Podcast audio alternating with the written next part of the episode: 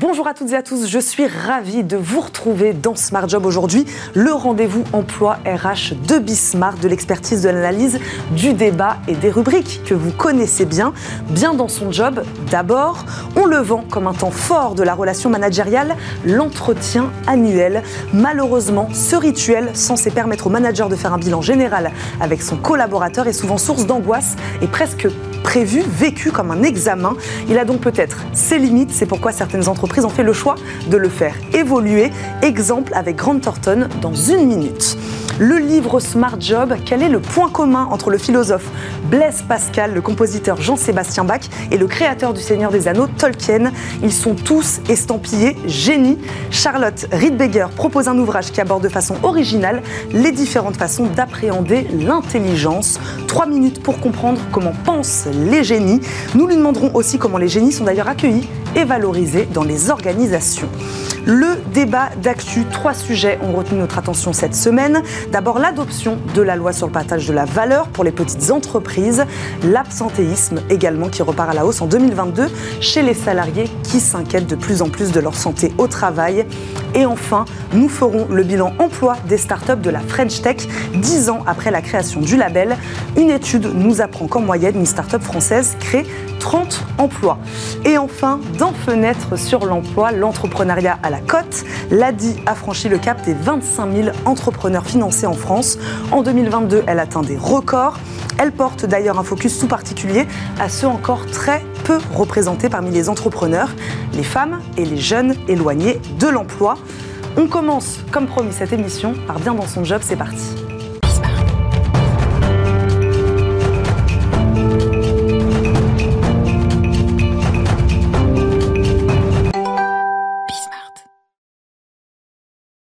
Et une nouvelle tendance managériale dans bien dans son job aujourd'hui. En 2019, je vous donne un chiffre, selon une étude du cabinet Deloitte, 95% des managers ne sont pas satisfaits des entretiens annuels et 70% des salariés considèrent que c'est une perte de temps. Comment alors transformer cet entretien en accompagnement sur le long terme et pas seulement en feedback d'un jour? On va parler job, job crafting aujourd'hui avec notre invité, car dépoussiérer cet entretien annuel, ça a été le pari de l'entreprise Grant Thornton et de sa DRH qui nous accompagne aujourd'hui, Christelle le costumaire est avec nous. Bonjour. Bonjour Eva. Bienvenue dans Smart Job. Merci beaucoup de nous accompagner. Un mot sur l'activité de Grant Thornton pour commencer. Bien sûr. Grant Thornton, nous sommes un cabinet de conseil. Nous sommes sixième au niveau international et français, 54 000 collaborateurs dans le monde, 2500 en France. Nous sommes sur 24 bureaux. Le principal est notre siège sur Neuilly. Et nos activités, c'est du conseil au sens large, conseil financier, conseil opérationnel, juridique et fiscal, expertise, audit. Et notre dernier métier, euh, RSE, transformation durable. Hein, euh, puisque nos clients, nous servons nos clients euh, sur ces nouveaux sujets aussi. C'était bien de commencer par ça. Quel constat, alors Christelle Le Costumaire, vous a amené à faire évoluer vos pratiques, vous, sur l'entretien annuel? Quel a été le constat de départ? Alors notre constat, c'est effectivement, comme vous le citez, nous avons un tiers des collaborateurs qui ne sont pas satisfaits de l'évolution en fait euh, de l'entretien annuel. L'entretien annuel, il faut savoir, c'est un gros process RH. Donc toutes les RH sont depuis des années euh, sur cette réflexion. Il a évolué. Euh, il y a cinq ans, chez Grant Thornton, nous étions sur, nous avons fait l'entretien feedback permanent, c'est-à-dire de passer d'un process annuel à le feedback pendant toute la période, ce qui permettait déjà un échange. Or, on s'aperçoit que les collaborateurs et les managers n'en sont pas satisfaits. Hmm. Les attentes des collaborateurs ont considérablement évolué. Euh, aujourd'hui. Est-ce qu'il y avait des problématiques qui semblaient revenir régulièrement Voilà? Comment ça se fait qu'ils considèrent ça comme une perte de temps? En fait, ils considèrent ça comme une perte de temps parce qu'ils ne voient pas l'aboutissement. Hein? Euh, l'aboutissement qui est aussi un tiers des collaborateurs, enfin 87% des collaborateurs hmm. euh, disent que les attentes ne sont pas euh, décrites dans l'entretien annuel. Un tiers des démissions partent sans avoir formulé avec leur employeur leurs attentes. Mm. D'accord? Donc là, ce sont des chiffres qui sont extrêmement parlants. Alors, chez Grant Thornton, nous sommes depuis euh, euh, quatre ans avec notre président dans un projet d'entreprise qui est la bienveillance. Ce projet d'entreprise, la bienveillance, incarner la bienveillance, c'est aujourd'hui être dans une posture d'écoute, d'accueil, de respect. Cette bienveillance va créer un climat de confiance. Ce climat de confiance va permettre d'instaurer euh, des relations durables, mm. de libérer le potentiel de chacun et, libérer la parole. Et libérer la parole. Et ce potentiel de chacun, il va évoluer aussi vers du collectif. On dit beaucoup d'individualisme, mais c'est pas vrai. C'est pas vrai. Quand vous avez des collaborateurs engagés, quand ils sont motivés, ça, vraiment, on est sur du collectif. Et le collectif, c'est source de performance. Donc, nous avons un projet d'entreprise qui est la bienveillance, et nous avons une marque employeur qui est la confiance. Et donc, avec euh, avec forcément des attentes qui sont différentes, qui sont multigénérationnelles. C'est-à-dire que les modalités d'organisation du travail pour lesquelles on dit ça va être les jeunes, pas du tout. Elles ont évolué considérablement pour tout le monde. C'est peut-être les jeunes qui ont accéléré cette évolution. C'est le Covid qui a accéléré des attentes qui hmm. déjà se, et se faisaient pressentir avant. Mais qui se font pour toutes les générations. Et qui se font aujourd'hui pour toutes les générations. Quels doivent être alors, Christelle Le Costumière, les objectifs d'un bon entretien annuel? On l'a dit, hein, il ne faut pas que ce soit une simple évaluation. Voilà, on n'est pas là pour noter le, collaborateur, euh, on est là pour se tourner vers l'avenir. Voilà, c'est ça. Alors, on fait d'abord un constat de ce qu'il a fait. L'objectif de l'entretien annuel, c'est un bilan. Hein.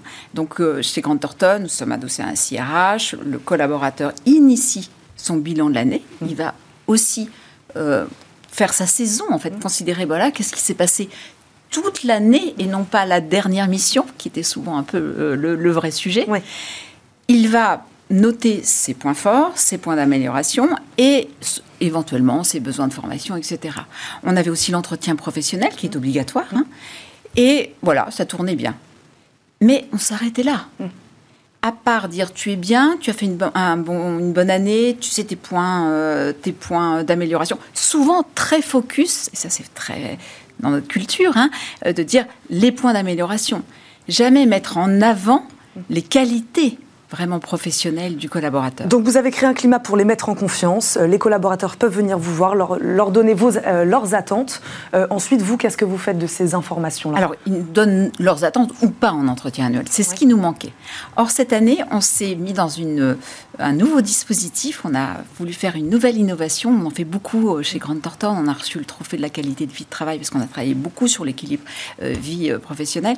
Mais il y avait un autre aspect qui est le management, la relation management et la relation entre management et collaborateur. Et donc là, on, on, a fait un partenariat avec Somini West, que vous avez reçu Anaïs euh, Georgelin euh, il y a quelques, quelques semaines. Elle vous a parlé de l'expérience de son côté. Et moi, je vais essayer de vous parler de l'expérience vraiment en entreprise du job crafting. Ouais. Donnez-nous voilà, votre définition Alors, du job crafting. Job crafting, dessine-moi ton job. Hmm. Vous allez me dire, dessine-moi ton... C'est assez ambitieux. Hein, voilà. Euh, c'est assez ambitieux parce que euh, finalement, on se dit, mais ça va aboutir à quoi? Voilà. Donc, nous, nous avons un beau partenariat avec Somini West qui, au départ, propose une plateforme. Le collaborateur, alors nous l'avons fait en pilote, hein, je vous expliquerai après, mais nous avons fait en pilote. Le collaborateur remplit un questionnaire, c'est fort bien fait, et de là découle en fait son mode de relation au travail. Euh, alors il y a plusieurs modes. Vous avez le mode euh, ascension pour les collaborateurs qui sont sur l'évolution professionnelle et qui voient le travail comme moyen d'évoluer professionnellement. Vous en avez d'autres qui sont sur le mode équilibre. Donc effectivement, ils sont à un milieu de, enfin un moment de leur vie où l'équilibre vie perso vie professionnelle est important. Parce que l'objectif, c'est quoi? C'est de le laisser lui-même faire évoluer euh, sa fonction, son métier, tout en quand même euh, respectant euh, ses missions, son rôle au sein de l'entreprise. C'est une photo. C'est un cette bonne, proportion. Oui, ou c'est à un moment donné faire une photo sur vous, sur quel est votre sens, quelles sont vos valeurs, dans quoi vous êtes bien. Vous avez un job. L'idée, c'est de vous, nous, c'est de vous retenir, hein. mais comment on peut le faire évoluer pour qu'il corresponde mieux à vos attentes globalement? Et vos attentes, elles sont dans la vie professionnelle et la vie personnelle. Ce qui a été différenciant depuis ces quelques années, c'est que le travail est arrivé aussi dans la vie personnelle. Et, la vie personnelle est arrivée au bureau. C'est un échange. Christelle Le Costumaire, le temps passe extrêmement vite. Moi, j'aimerais savoir, euh, on, a compris les objectifs. Concrètement, vous, quels ont été les retours d'expérience de ces nouveaux entretiens? Voilà. Voilà. Alors, globalement, les collaborateurs trouvaient ça génial, de se connaître. Ça, c'est toujours intéressant. Euh, nous, vraiment, le point très difficile, c'est le manager, le parrain, qui au début n'était pas très euh, branché pour cette initiative, qu'est-ce que le collaborateur va encore me demander? Déjà, il me demande beaucoup de choses, qu'est-ce qu'il va me demander? Et en fait, ça a été un échange fluide. C'est aussi pour lui, manière de connaître un peu plus profondément son collaborateur, de savoir qu'il est attaché à, la vie, euh, par exemple, équilibre vie perso, vie pro. Ça veut dire que c'est pas la peine de lui faire des réunions à 18 heures à un moment, il va partir. Par contre, peut-être qu'il est plus sur les réunions entre midi et deux, parce que finalement, voilà, entre midi et deux. Si s'il est plus tourné sur l'environnement, par exemple, vous avez aujourd'hui des quêtes de sens sur l'environnement. Ça tombe bien, nous avons un nouveau métier. Mm. Ça veut dire participer activement dans son job.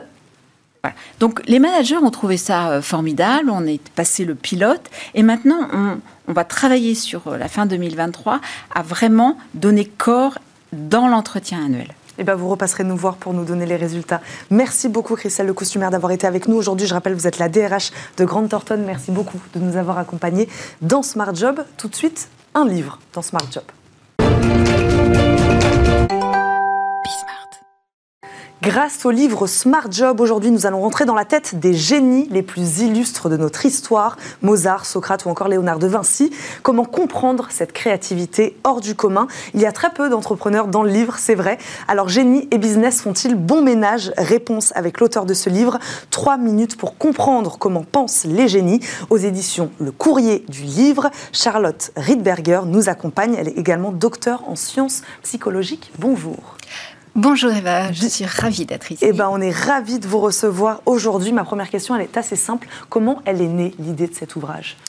Eh bien, j'ai fait ma thèse de doctorat sur un nouveau modèle de la conscience, donc au regard des neurosciences, des sciences cognitives, de la psychanalyse, de la psychiatrie, mais aussi de la physique quantique et des mathématiques. Et cela m'a amené à réfléchir à, la créativité, à qu'est-ce qui faisait qu'il y avait des personnes qui avaient une créativité hors norme, donc les génies. Voilà, donc c'est ça, vous parlez directement de créativité. Comment vous, vous définiriez un génie? Quelles compétences on peut ressortir voilà, de cette définition du génie? La créativité peut-être donc déjà? La créativité, l'audace, la vision. Euh, souvent, euh, sont des personnes visionnaires euh, la capacité de travail et d'investissement dans le travail, qui elle aussi est absolument hors norme, puisqu'on a des personnes qui très souvent dorment peu et consacrent l'essentiel de leur temps à leur recherche ou à leur œuvre. que ce soit dans le domaine artistique, scientifique, technologique, des inventions, mmh. de l'écriture, de la recherche en philosophie. Vraiment, l'intelligence des génies se déploie dans toutes les directions comme toutes les formes d'intelligence elles-mêmes. C'est-à-dire que, l'intelligence, euh, elle n'est pas à limiter euh, à ce qu'on va tester généralement dans les tests de, QI. Est-ce que c'est inné ou est-ce que c'est quelque chose qu'on acquiert avec le temps?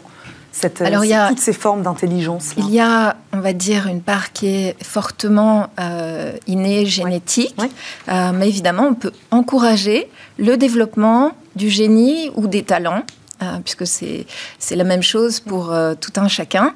Euh, un enfant bien accompagné va pouvoir développer des compétences qui pourraient rester dormantes toutes ces compétences que vous avez citées, c'est des compétences qui sont recherchées aujourd'hui par les, par les employeurs, par les entreprises. C'est vrai que c'est rigolo. On trouve peu euh, d'entrepreneurs ou de, ou de businessmen et pourtant on parle de génie aussi quand même quand on, je sais pas, quand on parle d'Elon Musk par exemple.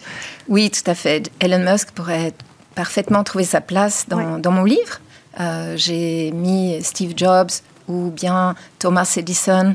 Euh, effectivement, en général, c'est la postérité qui va euh, décider si une personne mérite euh, d'être considérée comme un génie.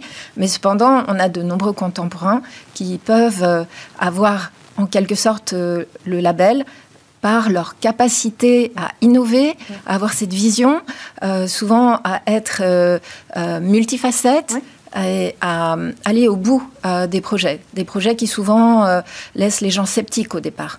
Un génie, vous pensez qu'il trouverait sa place aujourd'hui dans le monde de l'entreprise? Alors souvent les génies euh, vont être à la tête des entreprises ou bien oui, ce serait plutôt les leaders ou des entrepreneurs, c'est ça, c'est eux qui lancent. C'est plutôt eux qui lancent ou alors qui vont permettre la résolution de problèmes, c'est-à-dire que grâce à leur, euh, leur capacité justement à voir ce qui peut dysfonctionner et à trouver des solutions innovantes, ils vont être des consultants ou des leaders exceptionnels, mais bien souvent, euh, en tant que génie, ils, se sentiront euh, euh, malheureux à un poste qui serait trop, trop réduit. oui, c'est ça, ce serait difficile à, gérer au niveau des ressources humaines. Voilà, un génie, un, salarié génie, ce serait un peu difficile à gérer. Il, serait certainement, probablement, soit en dépression, soit en conflit. Et, et, ce serait très compliqué où il ferait de l'ombre. est-ce que, est-ce que c'est, oui, parce que c'est difficile. Est-ce qu'ils sont bien accompagnés aujourd'hui ces, ces, génies, bien valorisés dans les, dans les organisations? Alors, je ne sais pas s'il y a beaucoup de génies dans les organisations. Il y a certainement beaucoup de personnes qui ont des talents euh, très, euh, très singuliers et, utiles. Euh, ce qu'il faudrait, effectivement, c'est développer la sensibilité des entreprises à la neurodiversité, c'est-à-dire en quelque sorte euh, la biodiversité neurocognitive euh, des êtres humains. Et au sein de la neurodiversité, on va distinguer ceux qui sont dans la norme statistique, qui sont dits neurotypiques, et ceux qui ne sont pas dans la norme, qui sont dits neurodivergents. Et parmi les neurodivergents, on a les personnes euh, qui font partie de la grande famille des troubles 10, dont par exemple les dyslexiques, et beaucoup de dyslexiques sont à la, à la tête d'entreprises, parce que justement, ils ont des compétences euh, de leadership, mais aussi euh, d'innovation et ils savent déléguer. Donc ce sont des très bons leaders qui font confiance. Euh, et, d'ailleurs, c'est plus développé dans les pays anglo-saxons qu'en France. Euh, on a aussi euh, les TDAH qui, comme Thomas Edison ou Léonard de Vinci, sont des personnes capables d'entreprendre plusieurs projets en même temps et de les mener à bien quand ils sont bien encadrés ou que même arrivent à se motiver. Et puis, on a les personnes qui sont autistes de haut niveau, euh, dont font partie les personnes Asperger, qui, comme euh, Elon Musk, euh, ou Tesla, ou Steve Jobs, ont des compétences aussi hors du commun. C'est très intéressant. Il nous reste 20 secondes. je ne sais pas, est-ce que vous pouvez nous donner un exemple, vous, d'un de ces génies, je ne sais pas, qui vous a le plus marqué, voilà, qui vous a un peu parlé, un peu plus que les autres?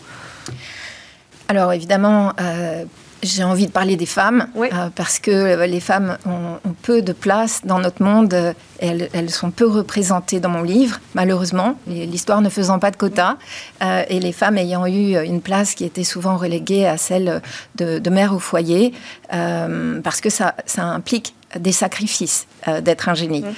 donc j'ai envie de parler d'Ada Lovelace, qui, 100 ans avant la naissance de l'informatique, a conçu le premier programme informatique. Elle était une mathématicienne hors pair, la fille naturelle de Lord Byron. Et si elle avait réussi à... Parce qu'en fait, elle a inventé euh, des algorithmes qui permettaient, selon elle, euh, de gagner au derby. Donc elle a inventé le premier algorithme pour euh, la machine informatique euh, de l'époque, la machine analytique de Charles Babbage. Et si elle avait réussi à gagner au derby, eh bien, l'informatique serait née, euh, produit en série, en 1842. Bon, bah c'est bien terminé en parlant des femmes. Merci beaucoup Charlotte Rindberger de nous avoir accompagnés aujourd'hui dans Smart Job. Je rappelle, vous êtes docteur en sciences psychologiques et auteur donc de ce livre 3 minutes pour comprendre comment pensent les génies aux éditions Le Courrier du livre. Merci beaucoup de nous avoir accompagnés. On marque une courte pause, on se retrouve tout de suite dans Cercle RH. Au programme aujourd'hui, je le disais, l'adoption de la loi sur le partage de la valeur pour les petites entreprises et l'absentéisme qui repart à la hausse en 2022. À tout de suite.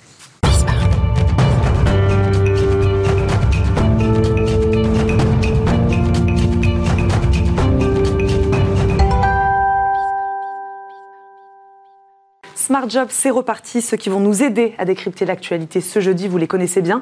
Pierre Guillet, le PDG de Hésion et président du mouvement des entrepreneurs et dirigeant chrétien. Bonjour. Bonjour. Merci d'être avec nous aujourd'hui dans Smart Job. Olivia Copin est également avec nous, fondatrice de Just Business, enseignante et coach en bien-être au travail. Bonjour Olivia. Bonjour.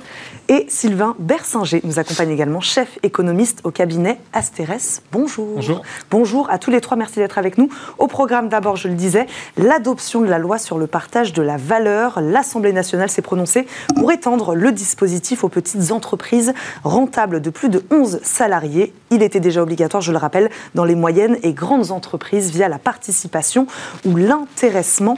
Olivia Copin, Qu'est-ce que vous pensez de cette, euh, l'extension de ce dispositif? Est-ce que l'enjeu, il est le même aujourd'hui pour les salariés d'une petite entreprise? Et est-ce que vous croyez, voilà, je pose les trois questions en même temps, sa capacité à donner davantage, puisque c'était un peu l'objectif, de pouvoir d'achat aux salariés, davantage les engager dans leur entreprise? Oui, je pense que c'est pas étonnant que le dispositif soit étendu. Euh, je pense qu'au-delà, évidemment, d'augmentation du pouvoir d'achat, c'est un vrai changement de paradigme, en fait. C'est vraiment, euh, on se pose la question sur le rôle et la place du salarié dans l'organisation. Et à partir du moment on accepte de partager cette valeur, on part du principe que les salariés participent à cette création de valeur. Donc, ils ne sont plus de simples exécutants, mais quelque part, voilà, ils participent complètement, ils sont impliqués dans cette, cette création de richesse. Donc, je crois que c'est vraiment ce, changement de paradigme qui est important. Effectivement, euh, je, pense aussi, ça montre aussi, c'est un bel exemple aussi de, dialogue social qui a été construit, euh, apaisé, qui apporte finalement une réforme majeure qui est peut-être moins médiatisée que les autres réformes qu'on a pu voir sur le, voilà, au niveau du, droit du travail, mais qui est quand même très importante. Je ne sais pas si ça va. Je pense que c'est vraiment une réforme sur le long terme. Est-ce que ça va de suite impacter, résoudre la crise du pouvoir d'achat? Parce qu'effectivement, c'est ça la question aujourd'hui. Euh, mais en tout cas, euh, ça, ça, change complètement le rôle du salarié dans l'organisation. Et je pense, ça, je pense que c'est un signal qui était important à, envoyer. Pierre Guillet, on, voilà, ça, change le positionnement du salarié au sein de l'organisation. Et peut-être, comme le disait Olivia, euh, c'est aussi une forme d'apaisement. C'est vrai qu'il y a eu cette réforme des retraites. là, voilà, c'est plutôt un signe positif des négociations qui ont abouti entre, entre syndicats, patronat et gouvernement. Ah, moi, je trouve que ça, c'est vraiment un très très bel exemple de justement de consensus mm. et d'accord de toutes les parties. Euh, il n'y a que la CGT, je crois, qui n'a pas signé, mais euh, ceci étant dit, tous les autres se sont mis d'accord mm. Sur un sujet qui rassemble en fait. Euh, après, bon, les petites entreprises, quand voilà, c'est 1%, je crois, du chiffre d'affaires en résultat qui peut être, qui peut rendre éligible l'entreprise pour distribuer de la valeur financière à ses salariés entreprise qui, a 10 personnes, qui fait un million d'euros de chiffre d'affaires, 1%, ça fait 10 000 euros. Donc c'est pas c'est pas grand chose hein, entre les investissements, etc. Donc euh, euh, je pense que c'est un peu symbolique. C'est symbolique. C'est assez symbolique, mm. euh, mais c'est un signal et je pense que le, signal est important. mais c'est surtout moi l'accord qui me. Oui. Sylvain Bersinger, c'est un signal positif. Oui, c'est ça, d'aller dans le bon sens. Euh, je, le dis quand même, les oppositions sont dubitatives. Voilà, je ne sais pas si c'est si habituel. Voilà, est-ce que des mesures aussi, je vous pose la question, sur le salaire auraient peut-être été plus efficaces? Moi, je suis, d'accord avec ce qui a été dit. C'est une mesure qui va dans le bon sens. Euh, je crois que ce qu'il faut voir, si on se replace un peu dans le contexte économique actuel, euh, les marges des entreprises sont globalement bonnes. Alors en moyenne, après ça, la moyenne cache des disparités mm. assez importantes, mais avec l'inflation, on avait craint que les marges d'entreprise s'étiolent et en fait elles se maintiennent, voire elles augmentent un petit peu. Donc dans ce contexte-là, et avec des salaires qui n'augmentent pas aussi vite que l'inflation. Donc dans ce contexte-là, aller euh, justement sur ce type de partage de la valeur, ça me semble être totalement une bonne chose. Mm. Après, je pense qu'en effet, en termes de pouvoir d'achat, il ne faut pas attendre que le, un renversement de table. Hein. Mm. Voilà, ça, ça, va dans le bon sens pour le pouvoir d'achat mais je ne crois pas que ça changera totalement la dynamique du pouvoir d'achat des, salariés ou des Français euh, dans les années à venir. C'est bien de le dire. Qu'est-ce qui a été dit d'ailleurs euh, sur euh, l'augmentation exceptionnelle des bénéfices? Voilà, le point de la loi sur les super profits. Ça, c'était quelque chose qui pouvait, qui pouvait poser problème, Sylvain Bersinger? Ben, c'est vrai qu'il y, a un gros, un gros débat sur les super profits. On a vu certains grands groupes énergétiques, dans les transports, qui ont fait euh, beaucoup de profits, avec tout le discours sur est-ce qu'il faut les, taxer ou mm. pas. Alors bon, le gouvernement est assez prudent sur les taxes sur les entreprises, mais c'est vrai que si, si on observe, euh, et d'ailleurs Benoît Querel l'a dit hein, à l'autorité de la concurrence, si on observe certains secteurs ou certaines entreprises qui font des marges très élevées, voire qui augmentent mm. dans le contexte inflationniste, dans le contexte où il y a quand même des pertes de pouvoir d'achat pour un certain nombre de salariés, aller plus loin, euh, voir pourquoi pas une taxe pour forcer certaines entreprises qui feraient beaucoup de profits dans le contexte actuel, quoi, des super profits, pas mm. beaucoup de profits, mais des super profits. À redistribuer. Euh, peut-être que si, on voit des marges qui continuent à augmenter de manière importante, il faudra peut-être aller sur des choses un peu plus coercitives pour que les entreprises, euh, voilà, certaines en tout cas, jouent un peu plus le, jeu du partage de la valeur. Mais d'ailleurs coercitif, parce que là, euh, Olivia Copin, il y a une obligation véritablement de mettre ça en place ou il y a une obligation de négocier au moins Oui, en tout cas, euh, effectivement, je pense que, en tout cas, voilà, on, encourage fortement les, entreprises à aller dans, ce sens-là. Pour revenir à, cette, à, la problématique des super profits, je pense qu'on l'a vu pendant la crise des gilets jaunes, les gens n'attendent pas des super salaires. En fait, veulent un salaire qui permet en fait de vivre dignement. Mm. On revient vraiment sur la question de qu'est-ce que vivre dignement de la dignité humaine, un travail qui permet de partir en vacances, de subvenir aux besoins de sa famille mm. euh, et qui impacte pas, on va voir dans le sujet suivant, la, santé aussi mentale. voilà, c'est au-delà du, voilà, je pense que les gens attendent pas euh, d'avoir les super profits, c'est une chose, mais c'est vraiment un salaire qui permet de retrouver la dignité. Et effectivement, la question du partage des richesses, c'est plus sur un temps long. On, le voit avec l'épargne salariale. C'est plus quelque chose qu'on va voir à la fin d'un contrat au bout de quelques années. C'est complètement différent du sujet du, salaire. Bon, donc un autre sujet, vous me faites la transition, Olivia, sur lequel nous voulions revenir aujourd'hui, c'est bien l'absentéisme qui repart à la hausse en 2022. Le taux d'absentéisme atteint 5,64% contre 4,94% en 2021. Dans le détail, ce sont les raisons de santé qui justifient ces absences pour 84% d'entre elles. Euh, Olivia Copin, je vous redonne la parole. Pourquoi la santé mentale prend-elle aujourd'hui une place de plus, de plus en plus importante dans les entreprises? Et c'est vrai que moi, je me suis posé cette question. On n'a jamais autant parlé de QVT, de bien-être au travail. Donc comment on explique ce décalage entre la prise de conscience des organisations et donc cette hausse des arrêts de travail? Parce qu'on est sur un temps long. Effectivement, euh, il y a eu vraiment une accélération, une prise de conscience de ces sujets-là depuis la crise de Covid, où en fait euh, le seuil de tolérance par rapport à ce type de souffrance a complètement évolué. Euh, ce qui est intéressant dans les chiffres qui sont donnés, c'est qu'on voit que c'est la population les, plus jeunes qui sont touchés par cet absentéisme. Donc du coup, on est complètement loin du cliché, voilà, de la personne qui serait pas engagée parce que ça ferait longtemps qu'elle serait sur ce poste. Au contraire, c'est ça le vrai signal d'alerte, c'est que ça touche les jeunes. Alors pourquoi? Bah, Déjà, c'est vrai que c'est une population où déjà la santé mentale est impacté par bah, l'actualité internationale. On voit, on a beaucoup de jeunes qui souffrent d'éco-anxiété, euh, la crise bah, par rapport à la guerre en Ukraine. Enfin, on est dans un contexte très anxiogène. Et, euh, et de manière plus générale, je pense que les gens n'acceptent plus, euh, voilà, de, bah, de, de, souffrir à cause. Alors souvent, c'est pas, on va revenir, hein, c'est pas l'entreprise, mais à cause de tel manager. Hein. On le dit bien, on ne quitte pas l'entreprise, on quitte ce manager-là. Et pourquoi ça demande du temps? Parce que bah, il faut former les managers. du coup, ça prend du temps de les former. Il faut attendre de voir quels sont les résultats sur le terrain. Et je pense que la prise de conscience, elle est, elle est difficile à mettre en place parce que pendant des années, on a fonctionné uniquement euh, en notant les managers sur l'aspect résultat. Mmh. Euh, et là, pour le coup, on a d'autres euh, d'autres enjeux, enfin d'autres manières de, d'évaluer les managers qui rentrent en compte, comme l'intelligence émotionnelle, la manière de manager. Et ça, ça prend plus de temps. Pierre Guillet, comment, à quelles raisons voilà, vous identifiez cette, cette hausse de l'absentéisme? Je pense que c'est le sens au travail. C'est ce, que, ce dont on entend beaucoup parler, notamment chez les jeunes. Et euh, aux entrepreneurs et dirigeants chrétiens, on pense justement que euh, aujourd'hui, si on place euh, la personne au centre de l'activité de l'entreprise, on a beaucoup moins de turnover. Dans les entreprises familiales, on voit que là aussi, il y a beaucoup moins de turnover que dans les autres entreprises je pense qu'il euh, y a vraiment cette question de, la place de la personne dans l'entreprise. Et, euh, quand on s'intéresse euh, aux gens, souvent, eh bien, on, évite de rentrer. Il y, a beaucoup aussi d'arrêts qui, sont qui sont liés justement à la réaction d'une situation de, conflit dans l'entreprise, qui peut au, départ être simplement une réaction, puis après se transformer en maladie ou en, en souffrance. Et ça, euh, ça, ça, on pense vraiment que c'est quelque chose qui peut être... Euh, Donc quelques solutions, voilà, une ou deux concrètes aujourd'hui pour euh, faire se sentir bien les salariés? Bah, C'est tout simplement donner un cap, mmh. rien que ça. Ne serait-ce le cap dans une entreprise, il n'est pas forcément le bon, mais il faut qu'il y en ait un.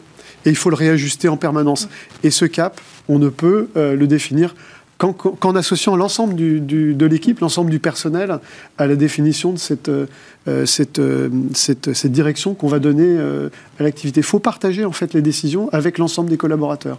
Le dialogue, mmh. c'est par ça qu'on résout la plupart des problèmes. Et moi, j'étais très étonné parce que, en regardant ces chiffres, tantôt, on a mis en place du télétravail qui était censé apporter à la fois mmh. de la souplesse, moins de transport et donc forme de qualité de vie. Et, paradoxalement, on voit ces chiffres-là qui nous donnent des résultats qui sont incroyables, qu'on n'a jamais eu. Donc, euh, donc finalement, l'analyse de ça, c'est qu'il y a autre chose, et que cette autre chose, c'est euh, cette absence de sens, cette absence de réflexion commune, collective, sur euh, ce à quoi sert l'entreprise, sa raison d'être. Pourquoi est-elle faite? En quoi est-elle singulière? Sylvain Mersinger, sur ce paradoxe, en effet, où on commence à se poser toutes ces mmh. questions au sein des organisations, et pourtant les chiffres sont ce qu'ils sont, je les ai donnés en préambule. Oui, alors c'est vrai qu'il y a une hausse hein, dans les chiffres, après par rapport à 2020, là où c'est un peu moins fort, donc il ne faut pas non plus euh, voilà, exagérer cette hausse. Mm. Mais non, je, crois. Alors, déjà, je trouve que ça rejoint un peu aussi le débat sur les retraites, parce qu'on a parlé des jeunes. C'est vrai que dans, les chiffres mm. qu'on a donnés, les jeunes sont très présents, mais dans le débat sur la, les retraites, il y avait ça. Il y avait. Euh, il faut travailler plus longtemps. Oui, mais je suis mal dans mon entreprise. Oui, mais de toute façon, je suis un senior qu'on a déjà placardisé, etc. Donc, je, pense que c'est un débat, un, débat plus large. Et oui, je, je suis tout à fait d'accord. C'est-à-dire que euh, si on gère l'entreprise juste sur euh, tu viens, euh, tu as un salaire, tu as une relation uniquement contractuelle, eh ben, on, génère en fait de la désappétence, on, est un peu un mercenaire et, et ça crée de la conflictualité. Au moindre problème, on n'a pas envie de s'investir. Donc oui, je pense que... C'est au manager donc de réengager. Voilà, c'est plus facile à dire qu'à faire, mais je pense que c'est ça. Il faut, il faut dire, bah, ok, tu mm. viens pour un salaire, mais il y a aussi une équipe, on fait des produits qui servent des clients, on a une vision, aujourd'hui tu es sur tel poste, mais peut-être que dans trois ans tu seras sur tel autre, etc. Donc c'est voilà, essayer de ne pas être juste dans une relation purement commerciale et financière au travail, mais sur une relation plus large en fait. Olivia Copin, oui, 10 secondes. Oui, même au-delà, effectivement, le sens est très important, mais au-delà, c'est vraiment, je pense, sur euh, la relation entre le manager et les salariés, parce qu'il y a aussi un problème de reconnaissance, c'est ce qui est indiqué dans les chiffres. Et qui donne la reconnaissance? Euh, Eh bien, c'est les managers de proximité, c'est les N plus 1, et il y a une vraie, je pense, un vrai sujet sur, euh, sur ces questions-là. On finit donc par le poids des startups dans le tissu économique et de l'emploi en France. Les résultats d'une étude de France Digital et mhm. Actuel Group vont nous aider à discuter ce sujet, puisque les startups tricolores, on apprend dans l'étude, ont créé 700 000 emplois directs et indirects en France en 10 ans, soit un emploi sur 25. En moyenne, une startup française crée 30 emplois et celle qui lève des fonds crée 2,5 fois plus d'emplois que celle qui s'autofinancent. Euh, Pierre Guillet, est-ce qu'il y a 10 ans, au lancement du label French Tech, on pouvait s'attendre à ces chiffres? Moi, je suis un peu dubitatif sur ces chiffres. Si vous voulez, ce qui, euh, ce qui est important, c'est en fait euh, la pérennité de l'entreprise qui crée ces 30 emplois en moyenne. Parce que dans le, phénomène start-up, euh, il y a beaucoup d'entreprises. Les, trois sujets sont liés. Hein. Mm. Euh, il y a beaucoup d'entreprises qui perdent de l'argent durablement. Donc euh, voilà, les, fonds levés permettent de, renflouer les pertes, mais qu'est-ce qu'on partage comme valeur? Mm. Si ce n'est celle du, dirigeant actionnaire qui va après revendre peut-être ses parts mm. ou se faire racheter par une autre entreprise. Mais combien, combien créer des emplois durables? Aujourd'hui, on n'a que 27 licornes en France combien de startups deviennent des ETI et deviennent des licornes. Euh, aujourd'hui, moi, je pense que c'est ça qui est important. Oui, il faut les mettre en perspective de la durée de vie de ces, mais oui, de ces Mais oui, parce qu'un entrepreneur, son souci, c'est de pérenniser ses emplois. c'est de donner, on donne des salaires à des gens, on peut éventuellement partager la valeur, on se soucie du bien-être de ses salariés et, aux entrepreneurs et dirigeants chrétiens, on pense qu'il faut vraiment, vraiment se focaliser là-dessus. Créer des emplois, c'est génial, c'est super, c'est un objectif, mais un emploi pérenne, c'est encore mieux. Olivia Copin, sur, le, oui. sur la qualité de ces emplois. Oui, oui, je suis complètement d'accord avec ce qui vient d'être dit. C'est vrai qu'on avait mis en avant cet étendard, la Startup Nation. Mm. Donc, euh, effectivement, la France, voilà, l'idée, c'est d'avoir des, emplois qui, durent. En tout cas, ce qu'on peut nous dire, c'est que c'est quand même des emplois qui sont très attractifs auprès des, jeunes diplômés voilà, qui sortent des grandes écoles. Beaucoup de CDI, hein, tout de même. Hein. Oui. on parle d'emplois de qualité. Euh, oui, oui, oui, c'est pour ça. Alors, après, c'est juste, je pense que c'est sur la. Sur emploi de qualité, chacun son avis euh, sur la question. Voilà, en fait, c'est la la longévité de ces, structures-là, est-ce qu'elles existent 4, 5 ou 10 ans mm. voilà, mm. mais, euh, oui. Vous savez que la durée de vie moyenne d'une entreprise en France, c'est 20 ans. Mm. Et ça interroge, ça interroge. Et donc dans les startups, c'est forcément beaucoup moins. Donc euh, ce qui est important, c'est que un petit peu euh, sur peut-être le, modèle allemand, on crée des entreprises qui s'enracinent dans le paysage économique, qui durent et qui se transforment pour créer encore plus d'emplois. Sylvain Bersinger, il nous reste une minute trente. Je vais poser la question, puisque vous êtes notre chef économiste aujourd'hui mhm. sur le plateau. Voilà. Est-ce que véritablement, parce que c'est quand même bien en dessous de certains chiffres, hein, certain pans de l'industrie, par exemple, qui crée aujourd'hui des emplois, voilà. Est-ce que vous diriez malgré tout qu'elle participe activement au tissu de l'emploi en France? Est-ce que vous mettez un bémol là aussi sur ces chiffres? Voilà, on terminera là-dessus. Non, mais c'est sûr qu'elle participe, ça, ça, fait aucun doute. Mais je crois qu'en effet, la, question, c'est la, croissance aussi de ces entreprises. Mm. C'est-à-dire que avoir plein de startups qui se créent et qui créent quelques emplois, c'est génial. la question, c'est comment on les transforme en, GAFA de demain, en fait. on a passe de 30 emplois à 30 000. Donc, donc on ne peut que se féliciter de voir cette, cette, cette envie entrepreneuriale chez plein de jeunes qui montent des startups, qui vont travailler dans des startups. Mais voilà, après, la, la, marche qui est peut-être un peu plus difficile, c'est de passer de, de la startup à, à, un GAFA. Et pour l'instant, c'est vrai qu'en France, alors il y a des, réussites, il y a des, des, licornes, comme on dit, etc. Mais euh, je crois que le, défi, il est d'arriver notamment à financer ces entreprises et à, les faire grandir, en fait. C'est un peu là la clé. Et ben voilà, on va terminer là-dessus. Merci beaucoup à tous les trois d'avoir débattu aujourd'hui avec nous dans Smart Job. Pierre Guillet, je rappelle, vous êtes PDG de Esion et président du mouvement des entrepreneurs et dirigeants chrétiens. Olivia Copin, fondatrice de Just Business, coach et enseignante en bien-être au travail. Et Sylvain Bersinger, vous êtes chef économiste au cabinet Asteres. Merci beaucoup à tous les trois de nous avoir accompagnés. Merci. Merci à vous de nous avoir suivis. C'est pas fini, tout de suite ces fenêtres sur l'emploi.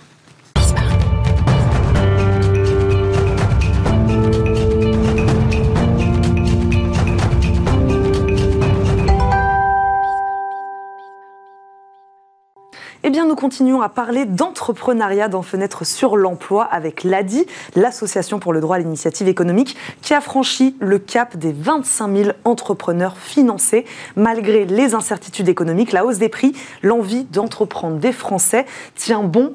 Pour en parler, nous recevons aujourd'hui Frédéric Lavenir, le président de l'ADI. Bonjour et bienvenue. Bonjour. Merci beaucoup de nous accompagner aujourd'hui dans Smart Job. Est-ce que vous pouvez nous expliquer très rapidement comment est né, comment fonctionne l'ADI Voilà, pour ceux qui nous regardent. L'ADI est né il y a 35 ans presque maintenant sur euh, une idée, une mission, c'est que nul ne doit être empêché de créer son propre emploi par quelque obstacle que ce soit, à commencer par les obstacles financiers. Et nous avons depuis l'origine un outil pour, euh, pour remplir cette mission, qui est ce que nous appelons le microcrédit accompagné. Nous finançons et nous accompagnons les créateurs.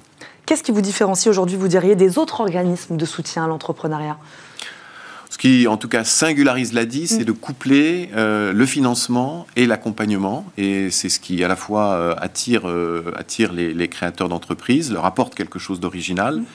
Et puis permet aussi euh, à ces créateurs d'entreprises de, réussir, parce qu'il faut de l'argent et puis il faut aussi des conseils. Bon, on va voir comment vous les aidez. Un mot quand même sur ce dynamisme, c'est ce que je disais, de l'entrepreneuriat. 26 137 entrepreneurs financés et accompagnés par l'ADI en 2022. Qu'est-ce que ça dit, voilà, aujourd'hui, de ce dynamisme entrepreneurial en France?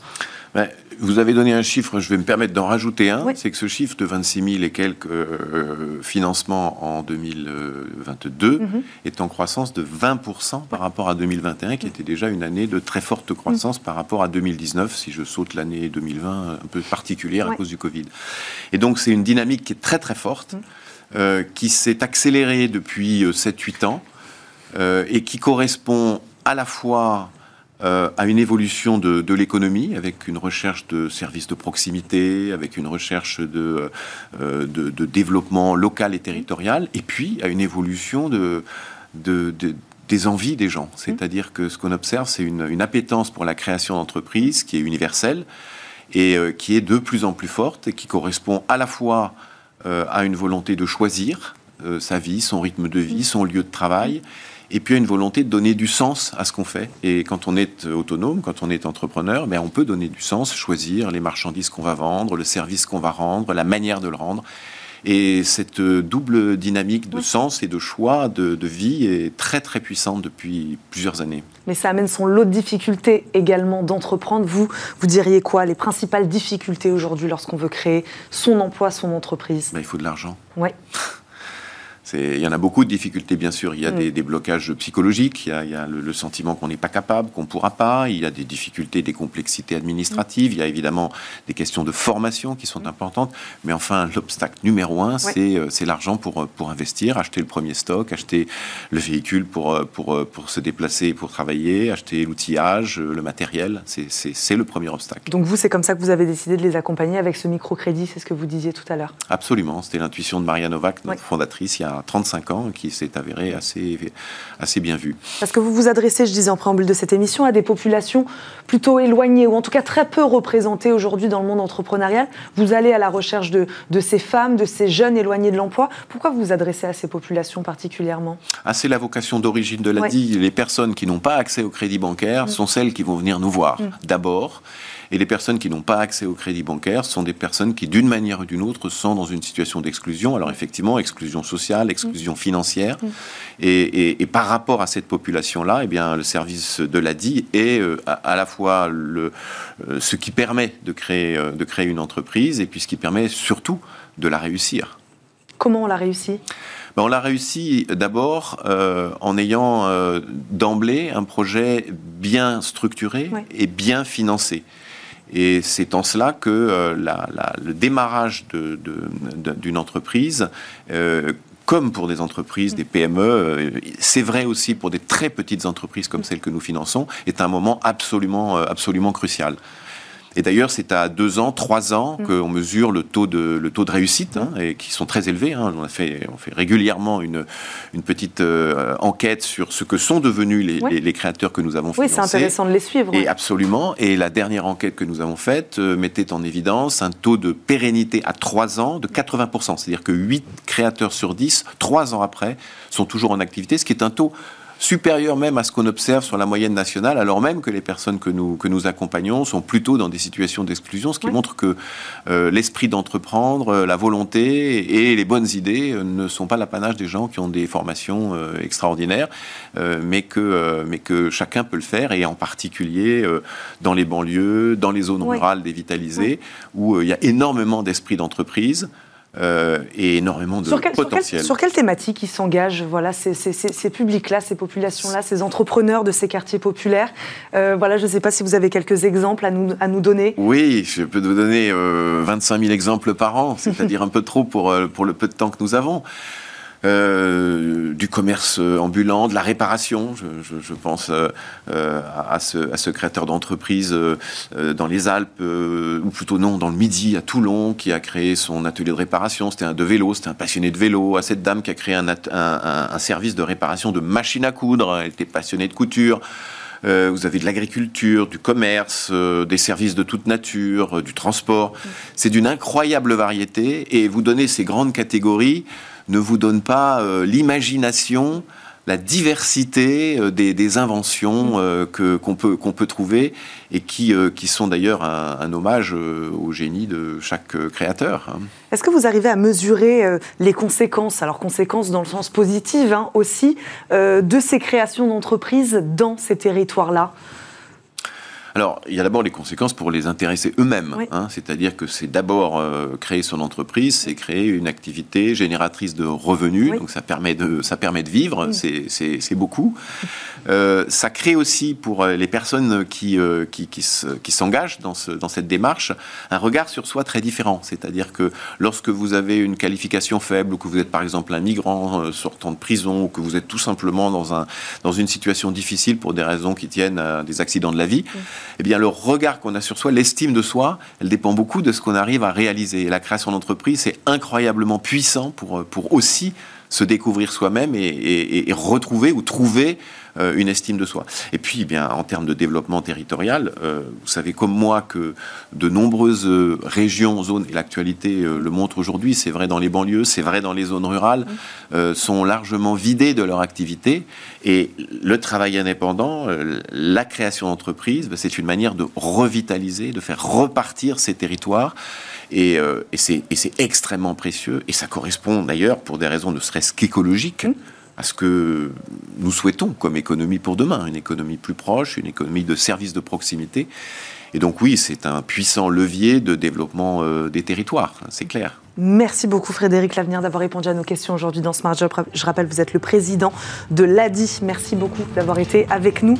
Merci à vous de nous avoir suivis. Merci à Nicolas Juchat qui m'a aidé à préparer cette émission. Merci à Alexis Mathieu. Également, merci à tous. Demain, vous retrouverez Arnaud Ardouin à la présentation de ce rendez-vous. Salut, ciao.